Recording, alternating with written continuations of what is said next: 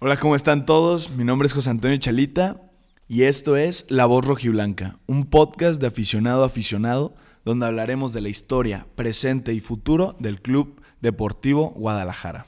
Hey, ¿cómo están, chivo hermanos? Bienvenidos al episodio número 13 de esta primera temporada donde hemos conocido mucho de la historia. El episodio pasado contamos anécdotas, eh, vivencias que hemos tenido con el Guadalajara, las finales que hemos disfrutado. Y bueno, hoy en la actualidad no hemos pasado por los mejores momentos, por un buen momento. El Guadalajara sí está en una crisis.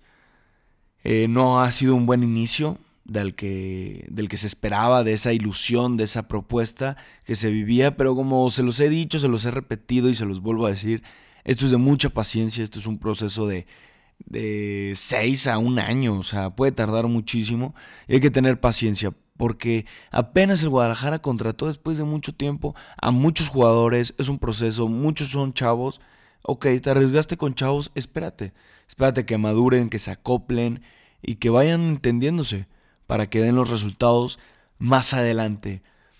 Y bueno, hoy jornada 7 de la Liga MX, Tijuana contra Chivas, partido complicado, Partido complicado, el estadio caliente es, es una cancha difícil, es pasto sintético y el Guadalajara tiene que salir a buscar el, mejor resultado. La exigencia sigue siendo la misma.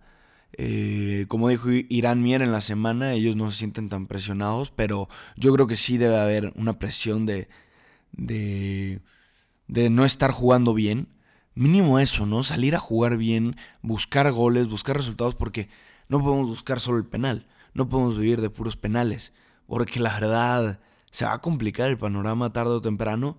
Y bueno, hay que seguir con la cabeza arriba, seguir entrenando, seguir esforzándose y como dicen todos, sudar la camiseta, sentir esos colores, porque no están jugando en cualquier equipo, están jugando en el equipo más popular, en el equipo más grande de todo México. Y yo creo que eso es fundamental, que le falta a Guadalajara esa, esa conexión, esa unión, sentir esos colores, que tarde o temprano lo, lo, lo van a hacer tarde o temprano, esperemos que sea más temprano que tarde. Eh, pero, pues bueno, pronóstico, pronóstico. Yo pronostico para este partido un 1-1 o 2-1, repito mi marcador del partido pasado. Ya ni voy a decir de quién. El 1-1 claramente es un empate, el 2-1 esperemos que sea del Guadalajara. Va a ser un partido complicado, no, no hay que mentir, o sea, es un partido difícil. Pero el Guadalajara tiene que salir con todo. El Guadalajara tiene que salir con todo. Posible alineación, pues ya no, no la puedo decir. O sea, es posible alineación. No, no te voy a decir la posible alineación que va a sacar Tena, porque pues, Tena es, él la tiene ya pensada. No, no, no es como que se la pregunté la alineación. Alineación que a mí me gustaría con este Guadalajara. Lo que he visto en estas seis jornadas, lo que he visto en los entrenamientos. Yo creo que debería ser Toño Rodríguez en la portería.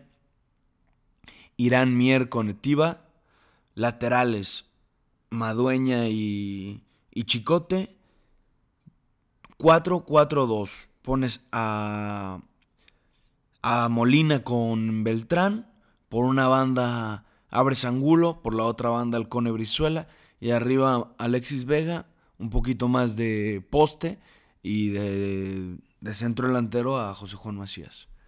¿Por qué? Porque Alexis Vega tiene esa facilidad de voltearse, esa facilidad de voltearse y sacar un tiro, esa facilidad de retroceder un paso para, para mandar un pase filtrado. Yo creo que eso es algo que se puede aprovechar muy bien de Alexis Vega. Beltrán y Molina, otra vez repito, ahí se ve la experiencia y la juventud, eh, que tanto que es Molina como Beltrán. Abajo se repite lo mismo. En la delantera pues, no se puede decir mucho de eso, pero creo que al ataque, si pones a Brizuela, Angulo eh, a Macías y a Vega te darían una buena conexión. Yo creo que hay que sentar un poquito a Antuna. Mm, y no por sus fallas ante el Cruz Azul, que.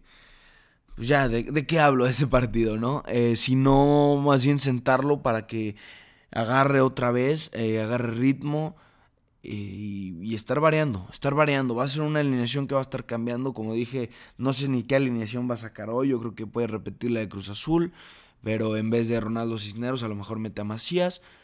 Eh, yo creo que lo más seguro es que repita esa alineación o nos sorprenda el flaco Tena con, con algún movimiento, metiendo a alguien más, que inicie el gallito, que... no sé.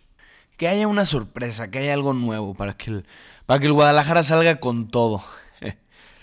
Pues bueno, chicos hermanos, prepárense para el partido de hoy a las 9.10 en el Estadio Caliente. No se lo pierdan, sigamos apoyando a las chivas, que esto, esto no se acaba, el panorama está bastante complicado, imagínense en la jornada 7. Quedan partidos difíciles, partidos buenos. Y veamos, veamos de qué son capaces estos, estos fichajes, este Guadalajara del flaco Tena. Y, y hay que seguir apoyando, hay que sentir el uniforme y saber que están haciendo lo mejor por el Guadalajara.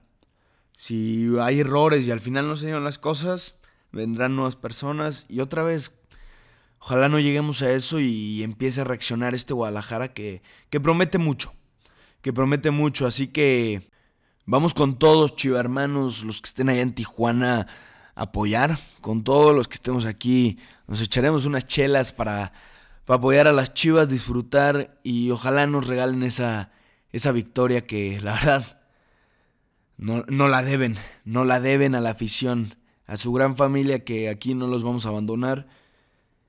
Y bueno, como saben, me pueden seguir en todas mis redes sociales. Estoy como Chalita Casar en mi personal y en la página estamos como la voz.rojiblanca. Que recalcar que ya somos 1500 seguidores en la voz rojiblanca. Muchas gracias a todos esos hermanos que me están siguiendo, que me están contando historias, que quieren participar en este podcast. Porque al final ese fue el propósito, ¿no? Que los aficionados conozcan un poquito más de su equipo, que haya ese interés por, por conocer más. Eh, esta semana se viene un poquito de la historia del comienzo de cuando llegó Jorge Vergara, que ganó, los entrenadores que pasaron, el terrible casi descenso, eh, la crisis del Guadalajara, hasta el último partido como presidente, como dueño de ese club, de los directores técnicos claves, ¿no? Que contrató Jorge Vergara, que al final consiguió títulos, consiguió un hermoso estadio. Y la verdad hay que reconocer que tenemos uno de los mejores estadios de todo México.